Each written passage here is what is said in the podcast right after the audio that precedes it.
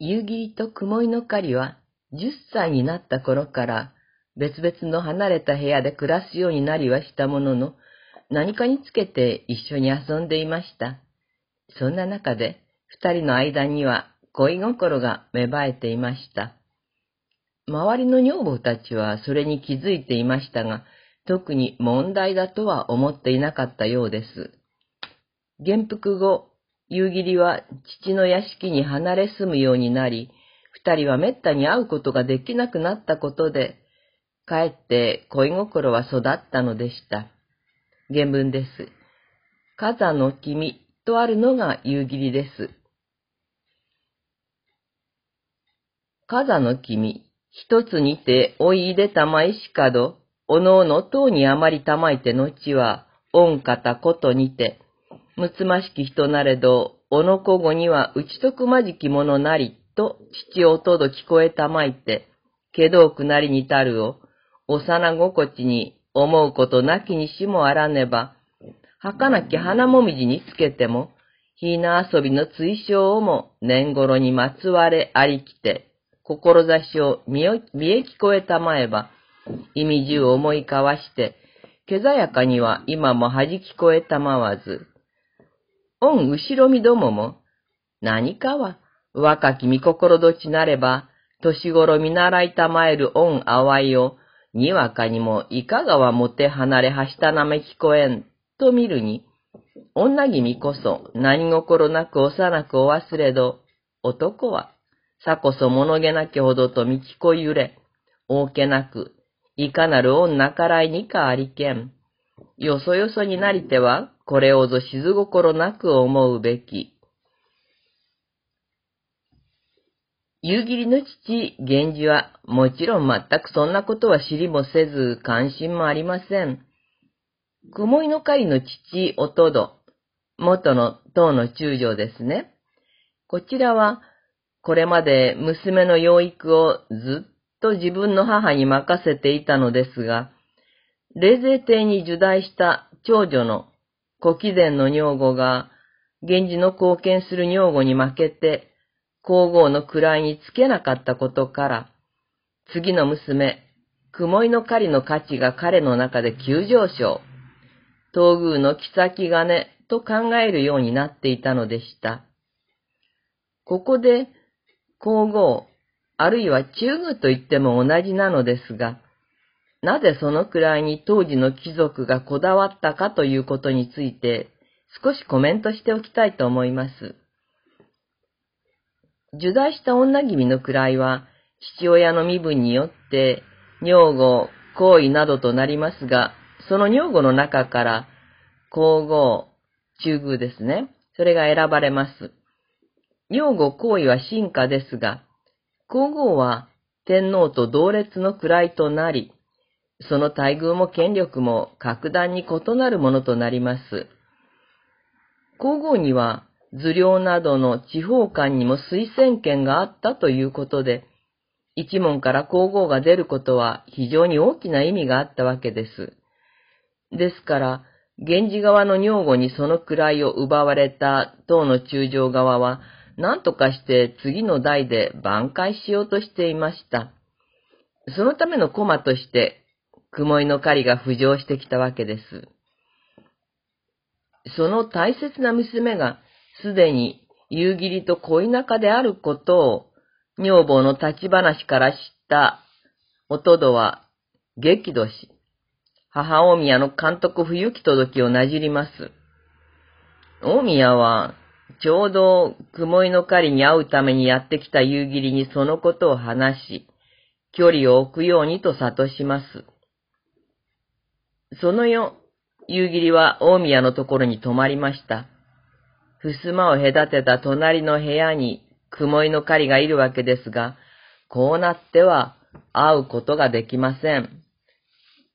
手紙を出すことでさえ容易ではないと思うと、夕霧は食事も喉を通らず、夜が更けてから隣の部屋との境の障子、襖のことですけど、これを開けようとするのですが、鍵がかかっていて開けることができないのでした。原文です。糸戸、文なども通わんことの仇なんめりと思うに糸投げかし、物参りなどしたまえどさらに参らで、寝たまいぬるようなれど、心も空にて、人静まるほどに、中の障子を引けど、霊はことに差し固めなどもせぬを、つと刺して、人の音もせず。意と心細く覚えて、障子に寄りかかりていたまえるに、女君も目を覚まして、風の音の竹に待ち取られて打ちそよめくに、狩りの泣き渡る声のほのかに聞こえるに、幼き心地にも、とかくおぼしみだるるにや、雲いの狩りも我がごとや、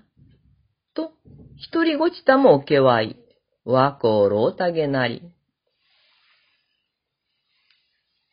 眠れぬままに襖に寄りかかっていると、雲井の狩りが、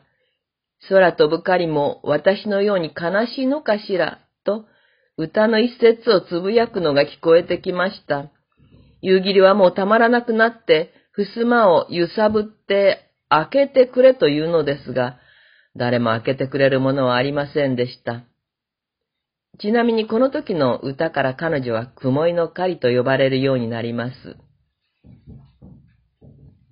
やがて雲井の狩りは祖母の元から引き離されて父の元に引き取られることになり、ちょうど弟が娘を迎えに来た日に夕霧がやってきます。祖母、大宮の部屋で雲井の狩りが別れを惜しんでいるところを、夕霧は屏風の後ろから覗いて様子を伺っていたのですが、見かねた雲井の狩りの乳母がこっそり二人を合わせます。原文です。風の君、物の後ろに入りいてみたもうに、人の咎めんもよろしき時こそ苦しかりけれ、意と心細くて、涙押しのごいつつおわする景色を、御目のと、意と心苦しゅう見て、宮にとかく聞こえたばかりて、夕まぐれの人の迷いに対面せさせたまえり。片身に物恥ずかしく胸つぶれて、物も岩で泣きたもう。おとどのみ心の意図つらければ、触れ、思いやみなんと思えど、恋しゅうおわせんこそ割りなかるべけれ。などって少し暇ありぬべかりつる日頃、よそに隔てつらん。とのたも様も糸はこう哀れげなれば、マロもさこそはあらめ、とのたも、恋しとはおぼしなんや、とのたまえば、少しうなずきたも様も幼げなり。二人のやりとりの可愛らしいこと、二人とも泣いています。泣きながら夕霧が、お父上のなさり方がひどいので、あなたのことは忘れてしまいたいと思うけれど、やはり恋しくてたまらないでしょう。と言うと、雲井の狩りの方も、きっと私も同じ、と答えています。こうして幼い恋は引き裂かれ、この後ずっと6年間もたまにこっそり手紙のやりとりがあるのみで、二人は会うことなく、心の奥の恋を守り続けたのでした。その間、夕霧は、ご世知の舞姫として源氏のところから差し出されたこれみつの娘を垣間見て恋文を送り、後に愛人としています。唐の内視と呼ばれる人です。そんなこともありながら、やはり学問に精出して試験にも合格して位も上がりました。ただ、雲井の狩りとはずっと会えないままです。原文です。かくて大学の君、その日踏み美しゅう作りたまいて真珠になりたまいぬ。年積もれる賢き者どもを得らせたまいしかど、九代の人わずかに三人に難ありける。秋のつかさめしにこうぶり得て自重になりたまいぬ。かの人の恩こと、忘るるよなけれど、おとどのせちに守り聞こえたもうもつらければ、割りなくてなども対面したまわず、未生そこばかり、去りぬべき頼りに聞こえたまいて、肩身に心苦しき女かなり。この頃、夕霧は、新しく造営された六条院の夏の館に住む花散里のもとに預けられて、彼女を母代わりとしています。初めて彼女の要望を見たときは衝撃を受けて、形、魔法ならずもおわしけるかな、と思ったと書かれています。さて、2年ほど経って、ある野秋、台風の日のことです。父のもとに風見舞いに訪れた夕霧は、偶然紫の上の姿を見てしまいます。台風に備えて、屏風などの視線を遮るものが片付けられていたためでした。咲き乱れる桜のような美しいお姿に、夕霧は魂を奪われ、そのお姿はくっきり目に焼き付けられたのでした。夕霧は15歳になっています。原文で読みましょう。中将の君が夕霧です。おとどは姫君の御方におわしますほどに、中将の君参りたまいて、東の又殿の小障子の上より、妻殿飽きたる暇を、何心もなく見入れたまえるに、女房のあまた見ゆれば立ち止まりて音もせで見る。御屏風も風の痛く吹きにければ押したたみ寄せたるに、